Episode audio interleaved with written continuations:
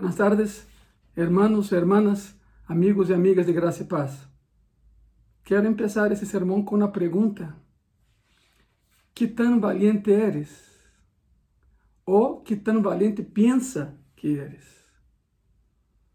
A forma de provar a valentia varia em cada situação.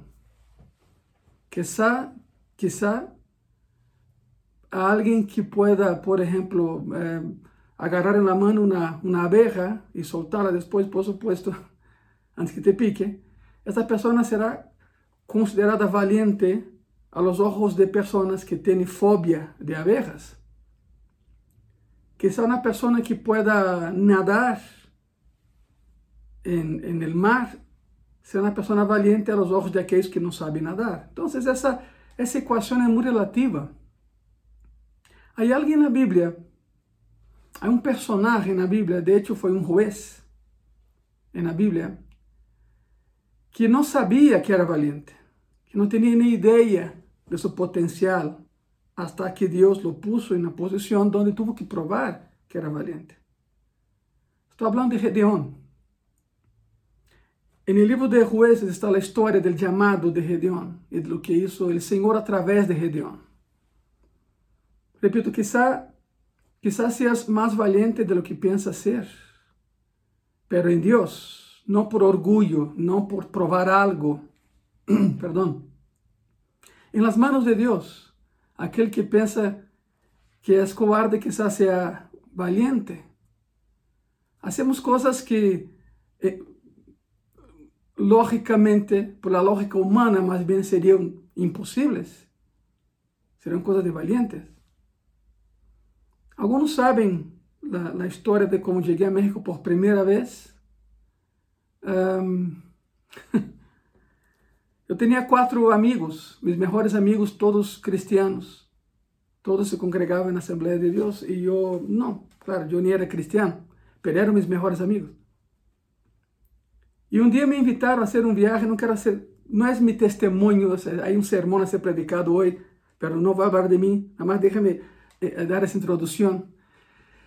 Bueno, entonces eh, alguien tuvo una idea excelente. Vamos a conocer iglesias en Centroamérica. Y, el punto era México y de México regresamos a Brasil. Ok. Yo tenía un año sabático en mi trabajo, entonces ok. Está bien. Eh, agarramos vuelos de São Paulo, São Paulo, Panamá, Panamá, Costa Rica, Costa Rica, Nicarágua, Nicarágua, Honduras, Honduras, El Salvador. E subindo. Disseram, não, não, não, vamos por terra. Ok, por terra. Bueno, carros, temos carros, então vamos, em qual carro vamos? Me disseram, não, Ângelo, vamos caminhando. Sim, sí, escutaste bem, caminhando. A primeira vez que cheguei a México foi caminhando, aunque não me lo creas. Foram quatro meses e meio para chegar a, a este país. Quando, quando entrei a estudar no Instituto Bíblico Ana Sanders, que hoje é Seminário Teológico Ana Sanders, aqui na Cidade de México, me pediram a todos os alunos eh, que ingressam por primeira vez, pedem isso, é uma, uma história de, de tu, tu testemunho de conversão. Então, eu escrevi e foram como 15 páginas de toda a história e esse, esse escrito está todavía allá em Seminário Teológico Ana Sanders, aí na biblioteca, os que vão podem consultá-lo. Porque alguém um dia me disse, oye, tens que escrever essa história, porque foram muitas situações, pero Deus nunca nos deixou. Eu me converti nesse viagem, para que tenham uma ideia, eu me converti em Managua, capital de Nicarágua. Aí me converti em uma noite lluviosa, tenebrosa, pero bueno, Ahí me encontré con Dios y no lo solté más. Y nunca lo haré. Entonces, cuando alguien, alguien lee el pasaje, dice, pues ustedes son muy, los cinco, ustedes son muy valientes. Tenho por seguro que não foi essa a situação, não foi provar a valentia, simplesmente queríamos fazer, quisimos fazer um viagem e lo hicimos e aqui estou. Aqui estou, depois de tanto tempo. Eh, eh, salimos de, de Brasília em, em novembro del, del 93 Chegamos a México el 3 de abril de 94. Bueno, esa es otra historia, pero que tan valiente eres ou pensas que eres. Hablemos esta tarde de um homem chamado Gedeón. De hecho, é curioso porque há todo um ministério eh, eh, dedicado a esse nome, digamos assim, são os Gedeones. Vas em qualquer hotel del mundo, bueno, não estou exagerando, pero em la maioria dos hotéis del mundo, eh, en, la, en la mesita de cabeceira do cama, vas encontrar aí dentro na Bíblia de Gedeones. Son, é um ministério de apoio através de literatura. Eles, eles sabem que solos não vão poder, mas assim como Gedeon, que lhe deu nome, em Cristo sim podemos fazer muitas coisas. Quero que vá comigo, vamos à história de Gedeon. Há, há enseñanças tremendas nesta tarde. Vamos a Jueces, por favor. Jueces capítulo 6. Espero que tenha tu Bíblia a um lado. Aqueles que se vão agregando a essa transmissão, bem-vindos, bem-vindas. Jueces 6, por favor, agarra tu Bíblia. E deixe-me ler-te como empieza a história. Jueces 6. E, aí, e de não vamos a sair. Jueces 6, depois vamos a Jueces 7, ok? E nisso vamos a estar eh, eh, eh, transitando. Jueces capítulo 6, e a palavra diz assim: Los hijos de Israel hicieron lo malo ante los ojos de Jehová. E Jehová los entregou em mano de Madian por sete anos. É a história cíclica de Israel. É, é, é um ciclo, sempre ha sido assim. E alguns se parecem a isso, a vida de alguns parece um ciclo. Se entregam a Deus, Deus os bendice, se alejan de Dios, Dios los castiga y regresan a Dios. Es un ciclo. La historia de Israel es cíclica. Y aquí está parte de ese ciclo. Los hijos de Israel hicieron lo malo ante los ojos de Jehová y Jehová los entregó en mano de Madián por siete años. Y la mano de Madián prevaleció contra Israel. El versículo 2. E os hijos de Israel, por causa dos madianitas, se hicieron cuevas en los montes y cavernas y lugares fortificados. Por miedo, Israel empezó a, a habitar em cuevas. É sempre assim, quando alguém comete um erro, uma falha, um pecado e ofende a Deus, se esconde. A tendência humana é esconder-se. Vean Gênesis, vean Adão e Eva. Se esconderam, pero nadie se esconde de Deus. Não há como esconder-se de Deus. Veja Jonás, intentou esconder-se de Deus e terminou onde Deus queria que estivesse, em Nínive, e predicando a palavra, verdade? Fizeram cuevas e aí habitavam, escondiam, guardavam, eh, era um depósito para eles também. Estamos em Juízes 6, versículo 3: Pois sucedia que quando Israel havia sembrado, subiram os mandianitas y amalecitas y los hijos del oriente contra ellos subían y los atacaban. ¿Cuál es, cuál es la consecuencia de la desobediencia? Pues que nada más funciona en tu vida. Así fue con Israel. Es el castigo, digamos, es la consecuencia de la desobediencia. Dios permitió que Madian conquistara a Israel. Y aquí era curioso porque Cada vez que os israelitas sembravam, os madianitas esperavam a cosecha. E quando estava o ganado e a cosecha, eles bajavam das montanhas e arrasavam com todo. Não roubavam, arrasavam com todo. Outra vez, em versículo 3: Pois sucedia que quando Israel havia sembrado, subiu os madianitas e amalecitas e os hijos do oriente contra eles e subiam e os atacavam. Versículo 4: e acampando contra eles destruíam os frutos da terra até chegar a Gaza, e não deixavam que comer em Israel nem ovelhas, nem bois, nem asnos. Simplesmente era destruição, cosecha tras cosecha. Destruição, completa destruição. Agora quero que vão comigo ao versículo 11. E vino o anjo de Jeová y se sentó debajo de la encina que está en Ofra, la cual es de Joás Abieserita, y su hijo Gedeón estaba sacudiendo el trigo en el lagar para esconderlo de los madianitas. Déjame, déjame comentarte algo histórico, es un contexto. El lagar. Aquí dice que aparece Gedeón en la historia. Gedeón estaba sacudiendo el trigo, ¿dónde? En un lagar. El lagar era una cueva cuyo piso era excavado y tenía dos funciones. En la época de la cosecha de la uva, ahí se colocaba la uva, se pisaba y ahí salía el vino. En la época de las aceitunas, ahí colocaba las aceitunas, se prensaba, se pisaba y salía el aceite de olivo. Entonces, un lagar era una prensa, pero dentro de una cueva. Lo que sorprende en el relato de entrada era que Gedeón estava usando o lugar para algo para lo qual nunca havia sido hecho. Ok, aí vamos. Estava sacudindo o trigo en el lagar. ¿Para quê? Para esconderlo de los madianitas. Se veja o contexto da história, los sete anos, já era o ano séptimo de que Israel se havia alejado de Deus. Já eram sete anos de opressão madianita e Israel não regressava a Deus. Pero claro, havia sempre um remanente. Havia alguém aí que orava para que Jeová los librara de la mão de los madianitas. Pero mientras tanto não sucedia nada. Que é o que passa quando ofendes a Deus? Que é o que passa quando te alejas de Deus? Sabe o que passa? Empiezas a actuar de maneira ilógica, errática, sem direção, sem rumbo, sem controle. Gedeão estava sacudindo o trigo dentro de um lagar. ¿Por que sacudia o trigo? Ok, se agarrava o trigo, se golpeava e dessa e desse golpe salia salia eh, eh, paja, salia eh, tamo que é o polvo de la paja e salia o trigo. Se golpeava em uma pedra, em alguma superfície para que isso se dividiera e fora mais fácil guardá-lo. Mas sabe algo muito curioso? Isso sempre se hacía fora no dentro de uma cueva. E por que fora, ao aire livre? Porque o viento ajudava a separar os elementos. O viento ajudava a separar a paja, o tamo e, e trigo em si mesmo.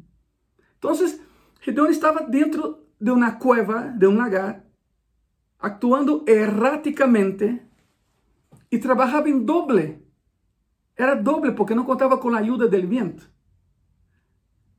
Entendam isso, quando alguém se aleja de Deus, empieza a actuar de maneira ilógica e trabalha doble. Era o que Gedeón estava haciendo. Versículo 12. E o anjo de Jeová se lhe apareceu. Agora tenho que aclarar algo. Cada vez que aparece o anjo de Jeová no Antigo Testamento, é Cristo. É uma teofania. É Cristo pré-encarnado. É a figura de Jesucristo. Por que sabemos isso? Porque os ángeles não aceitam adoração. Bíblicamente hablando, los ángeles no aceptan adoración. Cada ángel que va a enviar un mensaje, o arcángel que va a enviar un mensaje, Miguel, Gabriel, son los dos únicos que conocemos. No hay nombre de más ángeles en la Biblia, solo Miguel y Gabriel. Cada vez que alguien se encava para adorar, él dice, no, no, no, no, no, no me adores. Yo no soy digno de adoración. Pero el ángel de Jehová se aceptava a adoração, por quê? Porque é Deus mesmo. E se é Deus mesmo, é Jesucristo. Sucedeu com Josué antes da vitória em Jericó. Se lhe aparece o anjo de Jeová e Josué lo adora. E esse anjo se acepta a adoração. Por isso há uma, há uma distinção entre os demais ángeles e o anjo de Jeová no Antigo Testamento. É Cristo pré-encarnado, que quede claro. Regressemos a Jueces 6, por favor. Versículo 12. Versículo 12. E o anjo de Jeová se lhe apareceu a quem? A Gedeón. E lhe dijo: Jeová está contigo, varão esforçado e valiente. Ok. Cada vez que leio esse texto, eu entendo a primeira parte, verdade? Jeová está contigo, varão esforçado. Hasta aí, eu entendo. Você estava esforçando, estava trabalhando, estava sacudindo o trigo em um lagar, aunque não fora a melhor situação, aunque estava actuando de maneira ilógica por estar alejado de Deus, ¿verdad? E quando uno se aleja de Deus, já sabem, empieza a actuar de maneira errática e errônea. A primeira parte de, de, de la sentencia eu sim entendo. Varão eh, eh, esforçado. Pero Jesus dijo, e valiente. ¿Valiente? Qual valiente? Se era um cobarde. Se tinha sete anos escondiendo-se em las cuevas. Se llevava sete anos eh, eh, não querendo nada com Deus, pero escondendo do ataque dos madianitas. Não era valiente, era covarde. Pero aí entra o detalhe da graça. Deus te vê de outra maneira. Deus, ve, Deus veía a Gedeón como um valiente, porque seria usado para derrotar a los madianitas, e nem ele se dava conta disso. Por lo tanto, eu creio, não creio, estou seguro, que temos que cambiar o enfoque. Tu tens que começar a verte como Deus te vê, e não como Deus te vê a ti. O detalhe é a diferença. Empieza a verte como Deus te vê, e não como tu te vês a ti mesmo. A isso vou significa visão profética.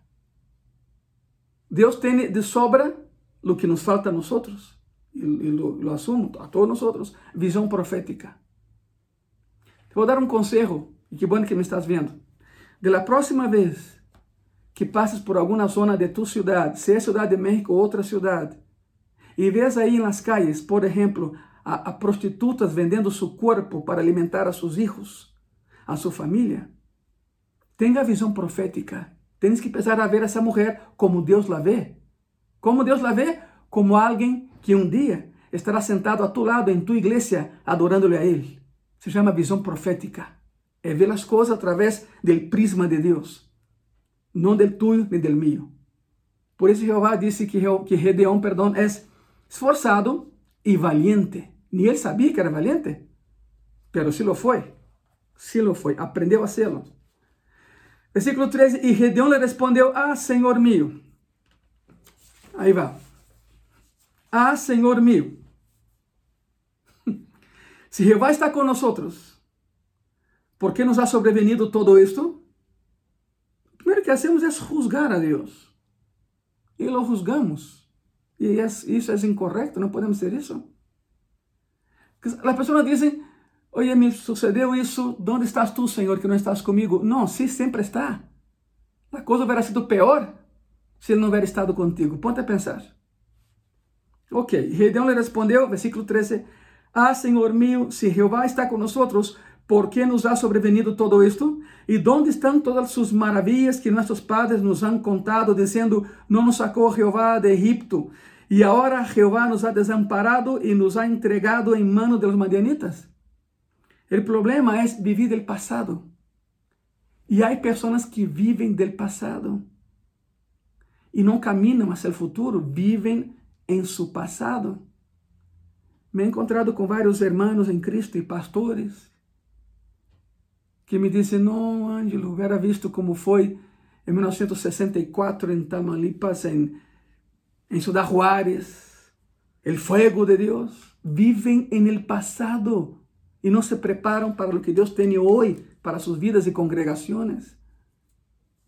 O passado é, é, é vivência, são decisões tomadas que se transformam em história, mas há que viver nossa própria história. Há um dito judío que, que diz: a história é uma madre que nos ensina como ver a vida de maneira diferente. A história nos ensina. El que olvida sua história corre o risco de repeti-la. A história é madre e o tempo é juez, diz o dicho judío. A história ensina e o tempo juzga. Por lo tanto, o passado foi bueno ou foi malo, não importa, é passado. Vivamos o presente e hasta o futuro, sem olvidar o passado, por supuesto. Pero aqui Redão nasce algo que que muitos fazem, vivem de seu passado, se conformam com o presente e não querem caminhar hacia o futuro. É uma trampa, isso é uma trampa. Versículo 14. E mirándole Jehová le dijo, ve con esta tu fuerza y salvarás a Israel de la mano de los madianitas. ¿No te envío yo? Es como Jehová diciendo, yo sé lo que estoy haciendo. Te quiero usar y te voy a usar.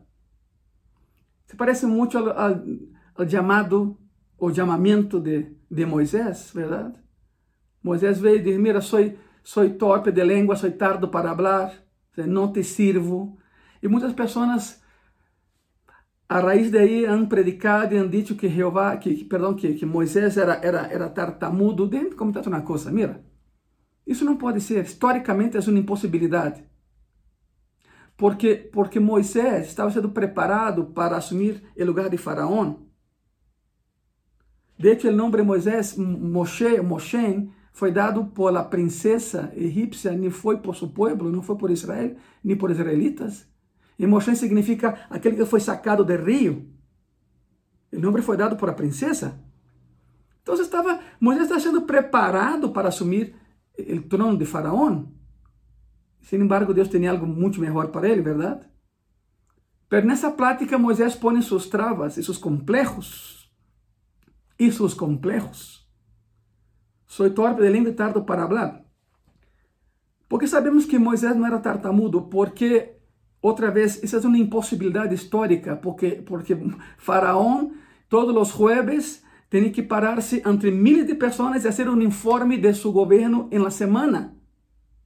Um informe de seu governo semanal ante uma multitud. Não podia ser tartamudo. Se nascera um ninho tartamudo na, na corte de Faraó, esse ninho era de imediato aventado ao Nilo, com todo de crocodilos. Sona feio, pero era assim. Portanto, nunca houve um, um, um, faraó tartamudo, e por isso sabemos que Moisés não era tartamudo. Ah, pastor, então, a que se refere ele com isso? Sou torpe de língua e tardo para falar? Muito sencillo. Moisés era o tipo de pessoa que eh, razonava muito antes de actuar. E quando actuava, já havia passado o tempo de actuar. ¿Por qué creen, por qué creen que Jehová unió a los dos? A los dos hermanos, para sacar el pueblo, Moisés y Aarón. Es que Moisés pensava, pensava, pensava e não actuava. E Aarón nem pensava e actuava. E claro, não sempre funcionava. Se tu vês o relato bíblico, a vara que transformou em serpente foi a vara de, de, de.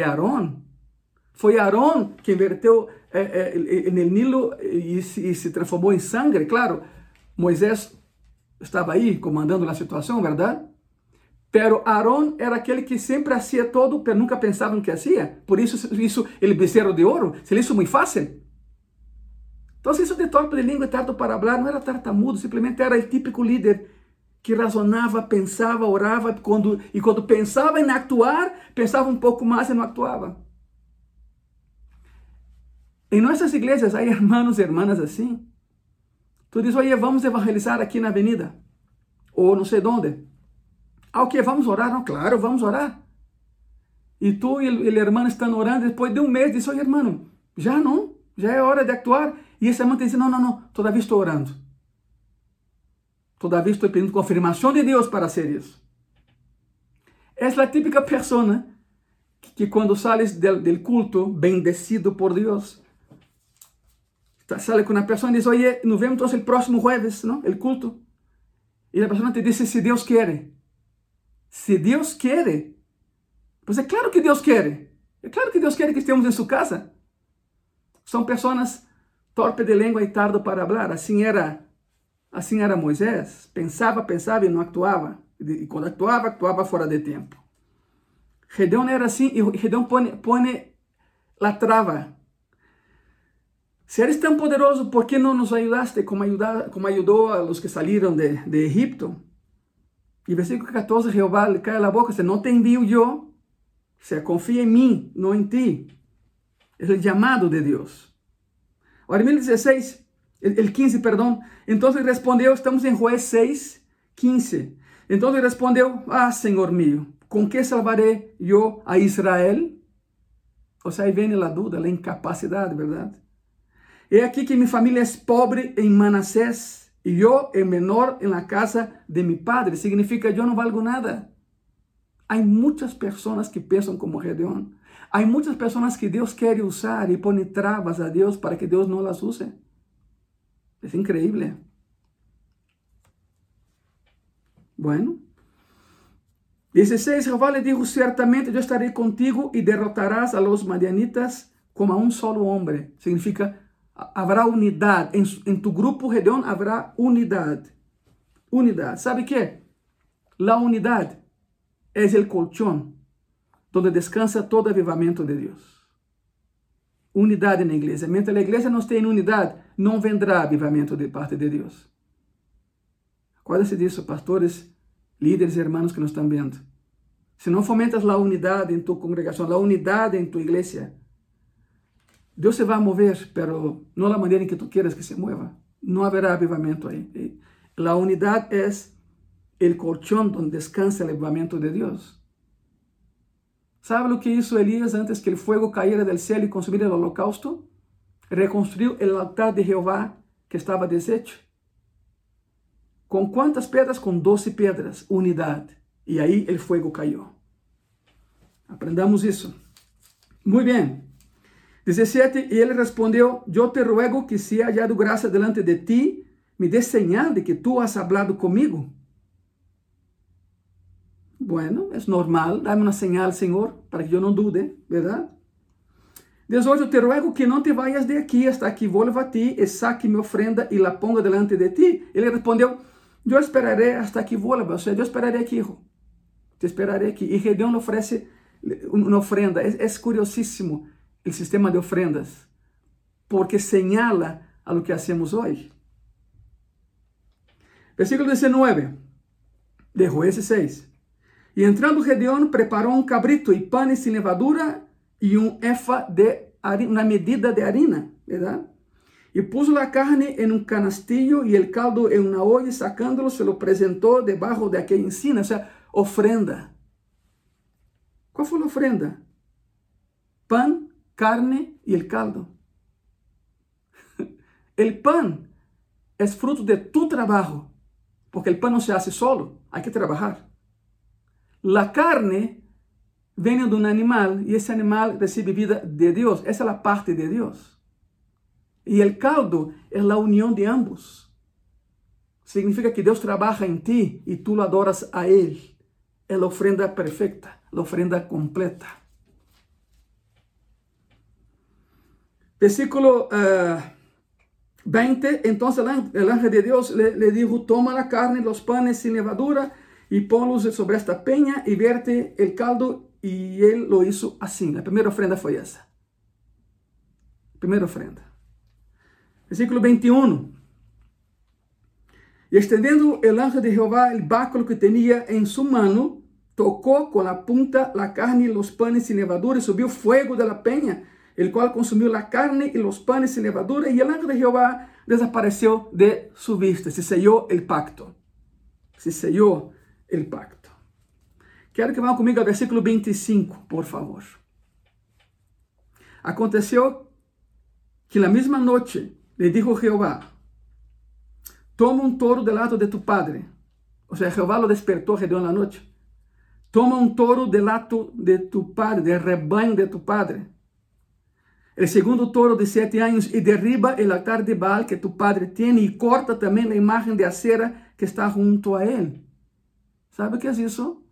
El papá de Gedeón adoraba a otros dioses, había abandonado completamente a Jehová.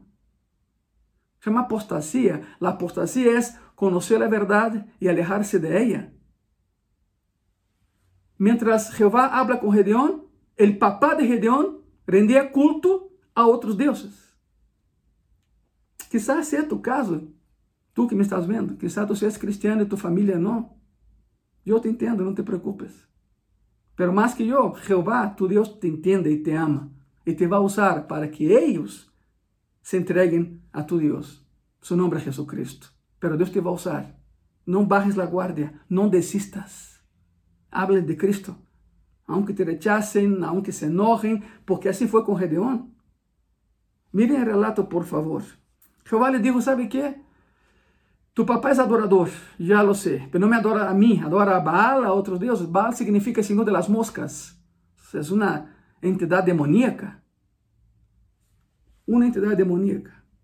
Jehová dijo, agarras, agarras el toro y bueno, el 26 edifica altar a Jehová tu Dios en la cumbre de ese peñasco en lugar conveniente y tomando el segundo toro, sacrifícalo en holocausto con la madera de la imagen de acera que habrás cortado.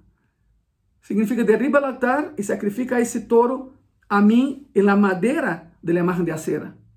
Astera es Astarte, otra entidad demoníaca, ¿verdad? Lo hizo, Jehová cumplió. Ahora, vean por favor el 29. Y se dijeron unos a otros, ¿Quién ha hecho eso? O sea, en la mañana estaba la tarde bal destrozado, las imágenes destrozadas. Eh, Gedeón lo hizo de noche para evitar problemas, pero siempre va a haber problemas. Cuando tú decides seguir a Cristo, va a haber problemas, pero seguirás adelante. Y a fin de cuentas, a su tiempo, te darán la razón. Créemelo. 29. Y se dijeron unos a otros, ¿quién ha hecho esto? Y buscando e inquiriendo, le dijeron, Gedeón, hijo de Joás, lo ha hecho. Entonces los hombres de la ciudad dijeron a Joás, saca a tu hijo, versículo 30, saca a tu hijo para que muera, porque ha derribado el altar de Baal y ha cortado la imagen de acera que estaba junto a él. Significa, Joás, sabemos que fue tu hijo. Esse muchacho sempre causou problemas. Pero ah, agora foi demasiado. Sácalo porque lo vamos a matar. E miren a resposta de Joás. Versículo 31. E Joás respondeu a todos os que estavam junto a ele: Contendereis vosotros por Baal? Como dizendo, a ver se entendo. Estão defendendo a Deus, não que é Deus. Se é Deus, que se defenda solo. Verdade? Miren isso. Contendereis vosotros por Baal? defenderé su causa, cualquiera que contenda por él, que muera esta mañana. Si es un Dios, contenda por sí mismo con el que derribó su altar. ¿Sabe as palavras? Não que é Deus, pois que se defenda solo, a é Deus. Bueno, e aqui está. Versículo 32. Aquele dia Gedeón foi chamado Jerobaal, isto é, contenda Baal contra ele, por quanto derribou su altar. Vai no versículo 36, por favor. Todavia Gedeon não estava preparado para ser usado. O que vamos ler é isso. Gedeon havia obedecido, Jeová o havia defendido, pero todavia quedava dúvida em Gedeon. E creme, Deus nos entende, Deus te entende e me entende a mim. Ele sabe que teremos dúvidas. Ele não nos juzga por isso. Pero bueno, versículo 36. Gedeón dijo a Dios, si has de salvar a Israel por mi mano, como has dicho, he aquí que yo pondré un vellón de lana en la era. Eso es fantástico, ponga atención. Y si el rocío estuviere en el vellón solamente, quedando seca toda la otra tierra, entonces entenderé que salvarás a Israel por mi mano, como lo has dicho. Gedeão dijo, te voy a probar, Senhor. Mira, aqui está um pedaço de lana, lo coloca fora, e se mañana, e se, e se mañana el vellón estuviera mojado de rocío en la noche, pero toda la tierra seca, sabré que tú hablaste conmigo. Versículo 38. E aconteceu assim, pois quando se levantou de manhã, exprimiu el vellón e sacou dele el rocío um tazón lleno de água. Se cumpriu. Foi um milagro toda a terra seca e esse pedacito de lana mojado. Seria suficiente para dizer, não, não, claro, Jeová ha hablado comigo, pero não. Há pessoas muito tercas, há pessoas muito cabeça duras. Gedeón era assim. Não foi suficiente. 39. Mas Gedeón dijo a Deus, não se encienda tu ira contra mim, se aún hablare esta vez, solamente probaré ahora otra vez con el vellón. Te ruego que solamente el vellón quede seco y el rocío, y el rocío sobre la tierra. Eh, eh, es ilógico, pero bueno, qué bueno que Dios nos ama, ¿verdad? Primera prueba es, ok, que el vellón esté mojado y la tierra seca y Dios cumplió. Suficiente. Pero no, no para Gedeón. Entonces, digo, Señor, por favor, no te enojes, pero podemos hacer al revés del día de mañana. Yo me imagino, me imagino que Deus dijo, ¿es en serio? ¿Es en serio, Gedeón? Ok, vá. Vamos outra vez com isso. Ok. E aquela noite lo hizo Deus assim, solo el vellón quedou seco e em toda a terra houve rocío. E Gedeón entendeu, isso vai em sério. Isso não é um jogo. Isso vai em sério. Por fim, Gedeón se deixou convencer.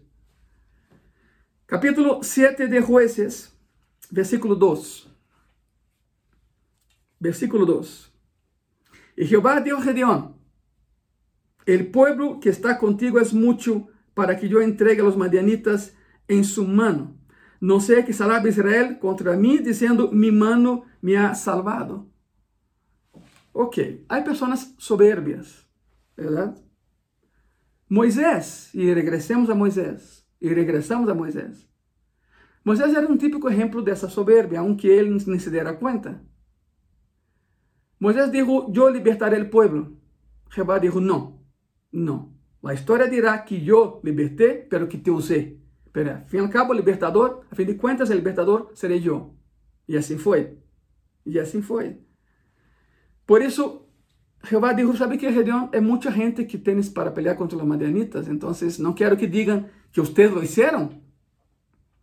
Dice la palabra que Jehová es Dios celoso y no comparte su gloria con nadie. Y es correcto, y está bien.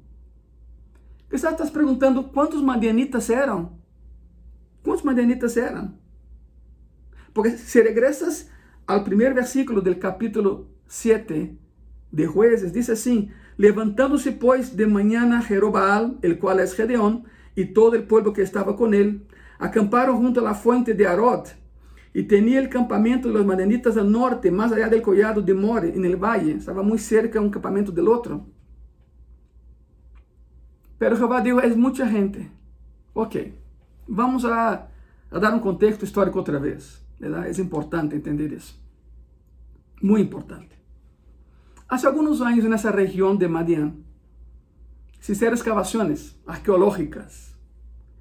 Y en una, en una llanura, en un valle, más bien en un valle, fueron, fueron desenterrando cascos, puntas de, flechas, armazones de, ruedas, de fierro, claro, la madera se pudrió hace mucho tiempo, y no sabían por el diseño de los cascos, escudos, cotas de, de los arqueólogos eh, estaban desubicados, no sabían a quién pertenecía eso, tenían una lista, por supuesto, de ejércitos de antigüedad, pero eso no encajaba con ninguno de ellos. Entonces, alguien dijo, yo creo que sé, siempre hay uno, yo creo que sé lo que pasó aquí.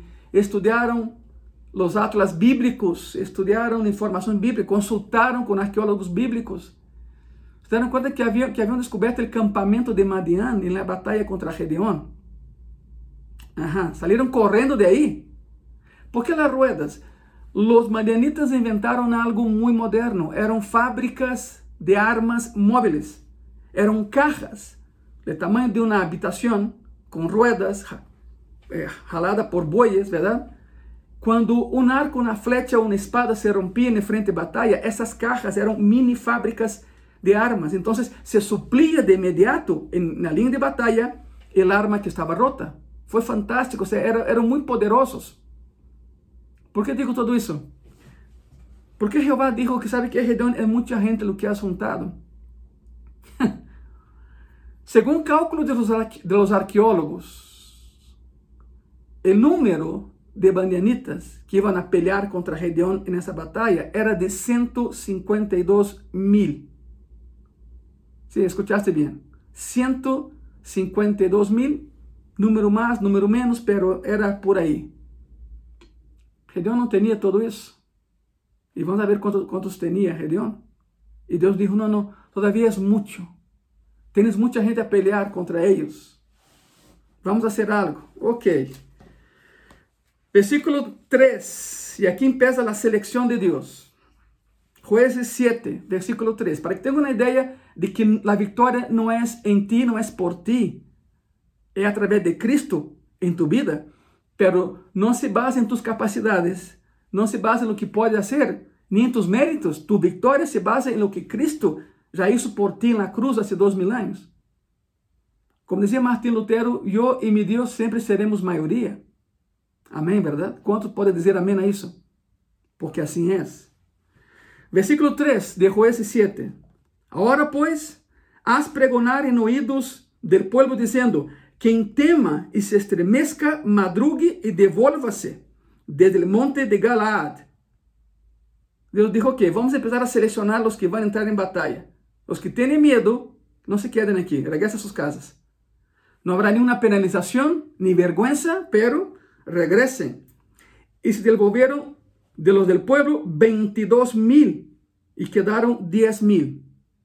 22 mil regresaron y quedaron 10 mil. Entonces, por ese número sabemos que Gedeón logró juntar un pequeño ejército de 32 mil personas, 32 mil guerreros, para pelear contra 152 mil, armados hasta los dientes. Y Gedeón no tenía una sola arma, pero tenía a Dios.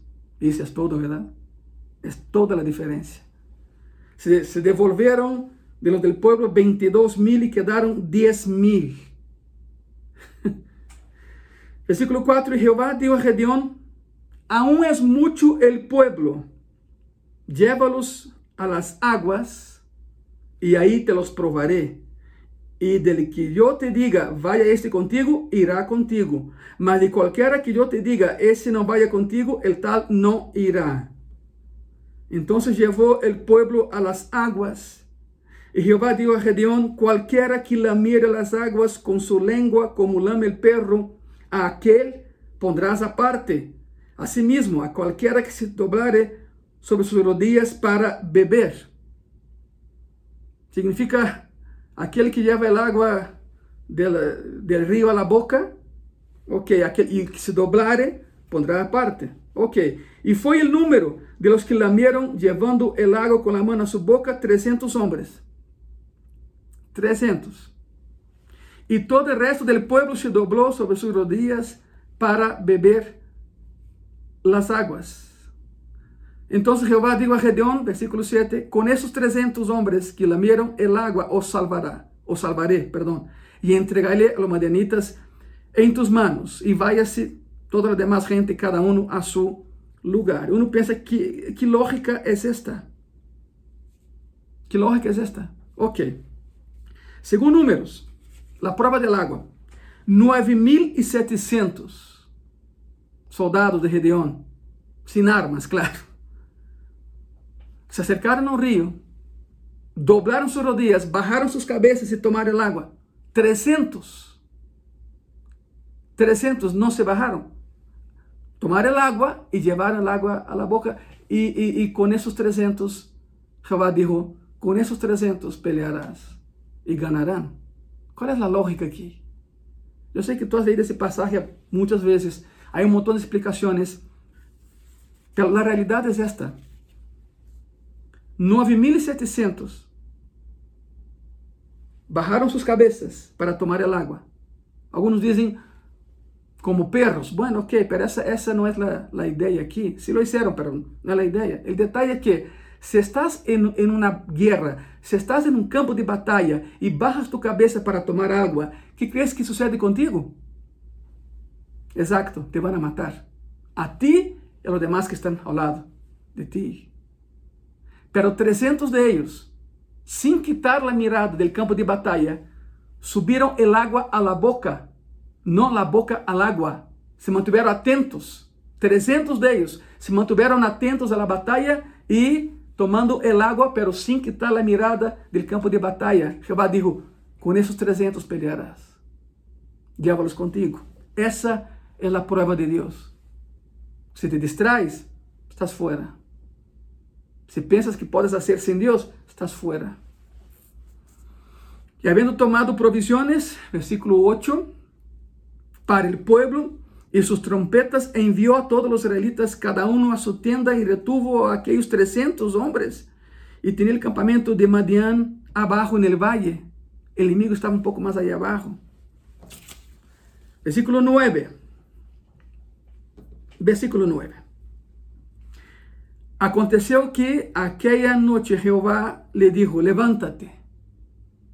Dijo a Gedeón, levántate y desciende al campamento porque yo lo he entregado en tus manos.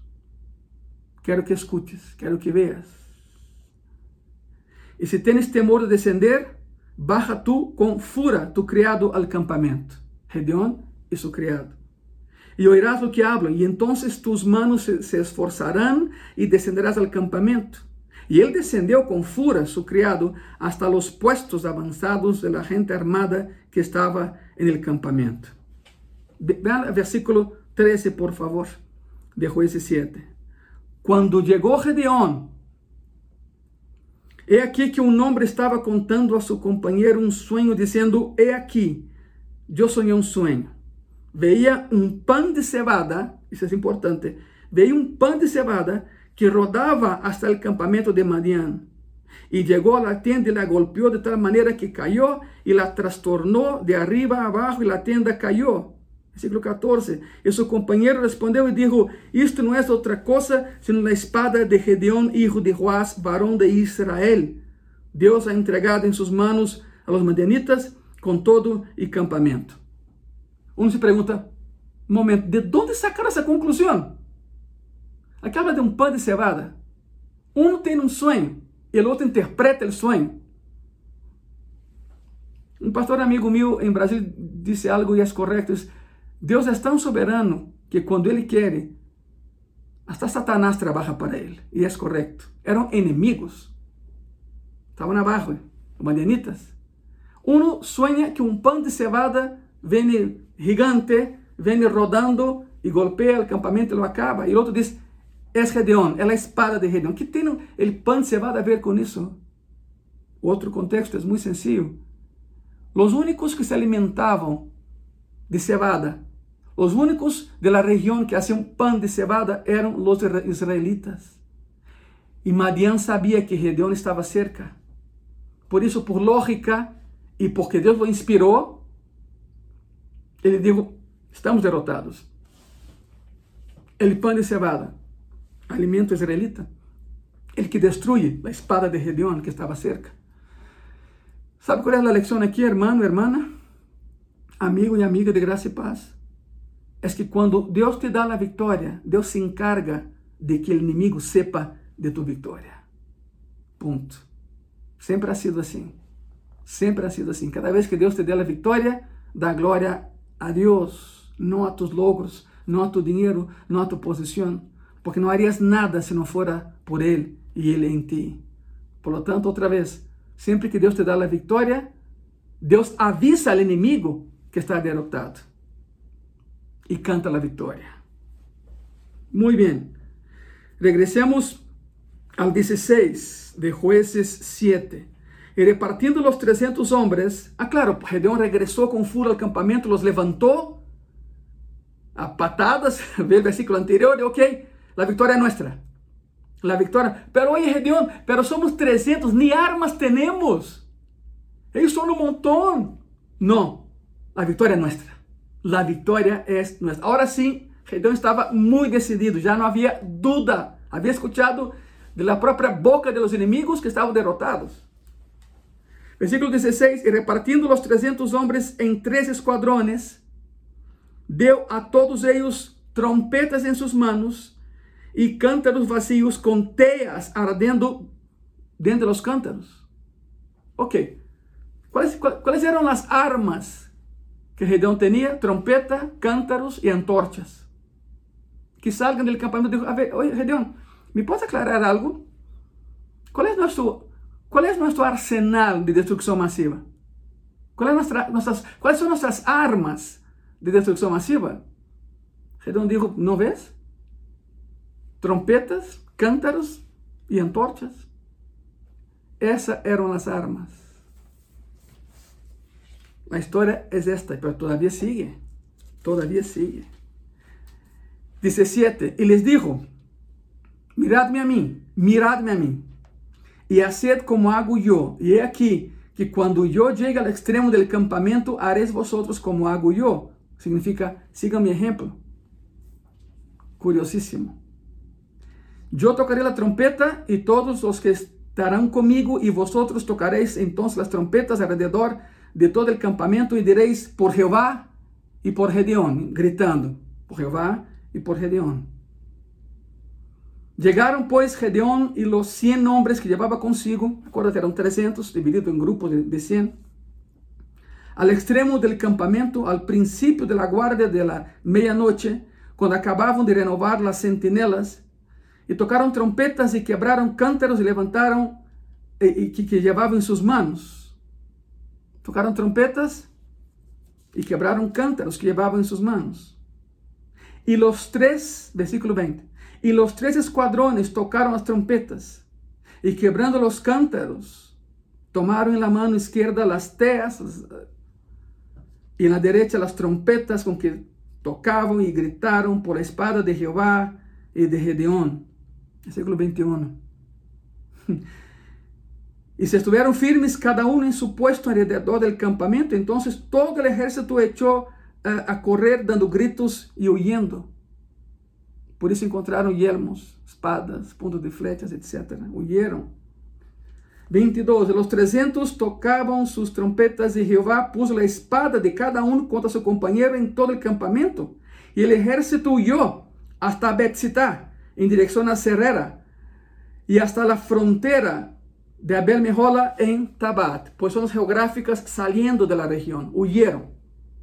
Huyeron. Agora ponga muita atenção, por favor. Que armas tinha Gedeón? trompetas, cántaros y antorchas. Dice que las antorchas dentro de los cántaros, o escondida en la oscuridad de la noche. ¿Qué significa eso? Bueno, sempre que empezava uma batalha, se tocavam trompetas. El shofar era usado em algumas, eh, para algumas coisas, digamos assim. Uma delas era para convocar ao povo para ver o que Deus estava fazendo. Foi isso. Tocaram trompetas, dizendo: Venham a ver o que Jeová hará. Tocaram trompetas. Acuérdate, as antorchas estavam dentro de los cántaros. que tinham que fazer para alumbrar? Romper os cántaros. Então, tocaram trompetas, romperam, com a mesma trompeta, romperam o cântaro e levantaram antorchas. A antorcha levantada significa vitória. A batalha sempre começava com a trompeta sonando e terminava com a antorcha levantada. Agora, quero que entenda isso e ponga muita atenção. Em tu vida e em minha vida enfrentamos batalhas. E Deus nos ha dado os elementos para a vitória. Sim, exatamente o que estás pensando. Trompetas, cântaros e antorchas. A ver, pastor, o que me estás dizendo com isso? Muito sencillo. A trompeta señala, venham a ver o que Deus hará comigo. Quero que vejam como actúa mi Dios. La antorcha levantada significa la victoria. Se los dije que mi Deus me daria a vitória. E el cântaro. Entre início e fim de batalha estava el cântaro. El cântaro era el tesouro de cada família, de cada pessoa. El cântaro era caríssimo. Caríssimo. Tiveram que rompê-lo para que aparecera a antorcha, significa vitória. Entre início de batalha, a trompeta sonando, e o fim de batalha com a vitória através de Cristo em tu vida, a tocha levantada está o cântaro. E o cântaro simboliza lo mais precioso que tengas. Lo mais precioso que pensas que há em tu vida, tens que rompê-lo. Queres ter vitória em Cristo? Paga o preço. E não hablo de dinheiro. Não, não, não, não, não. Não hablo de dinheiro. É o mais precioso que há em tu vida. ¿Sabe o que é? Tu coração rompe el cántaro y la victoria será tuya. La batalla ya, ya empezó. Si no te das cuenta, estás en un campo de batalla. Quieres levantar antorcha, quieres tener la victoria, ¡pum! Rompe el cántaro primero. Entrega a Jehová lo más precioso que tengas, que tengas, perdón, y lo más precioso que tienes tú es tu corazón. Es la vida que tienes, tú y tu familia. La lección aquí es esta. Deus te quer usar, Deus te quer libertar, Deus quer o melhor para ti. A, a situação aqui é essa: estás disposto? Que tão valente eres? Que tão valente eres para entregar tu coração a Cristo? Que tão valente eres para entregar o melhor de ti? Porque Cristo é nosso Deus, não te necessita nem a ti nem a mim. Nós lo necessitamos a Ele desesperadamente. Pero o que estamos dispostos a dar-lhe para que tenhamos vitória? Sonar trompetas, iniciando batalha, levantar antorchas, simbolizando ganhar a batalha entre início e fim, está o cântaro, lo mejor de ti. ¿Quieres ver el fuego de Deus em tu vida e em tu família? ¿Quieres ver los milagros de Deus em tu vida e em tu família? ¿Quieres ver la victoria de Deus em ti, em tu vida laboral, em tu vida acadêmica, em tu vida social, por onde te muevas, rompe o cântaro. De lo contrário, a antorcha nunca será levantada. De lo contrário, a vitória nunca será tuya. Rompe o cântaro. Eu te, invito, eu te invito nesta tarde que rompas o cântaro. Que dá lo mejor, que des lo mejor a tu Deus. Foi assim com Gedeón. Gedeón tinha dúvidas, como tu e eu las temos. Não é pecado ter dúvida. Pecado é não permitir que Deus aclare tus dúvidas. Aí está o pecado. São pessoas que dizem, não, eu, eu, mira, eu já lo sei todo, eu estou bem assim. Não é certo. Nadie pode estar bem sem Deus, sem Cristo. Por lo tanto, aprendamos do exemplo de Gedeón. Alguém que não sentia capaz para a vitória e, sin embargo, Deus o capacitou. Que com 300 derrotou a 152 mil, pero quizá tu pergunta seja, oye pastor, pero aí o que tu dijiste na Bíblia, eles não pelearam? Não, não pelearam, mas estavam dispostos a pelear. Essa é a situação. Quando tu estás disposto, quando não há nenhuma dúvida, Jeová toma o controle e te diz: Conosco tu coração. Agora sim, conosco tu coração. Eu pelearei por ti. Minha é a batalha, diz o Senhor. Minha é a batalha.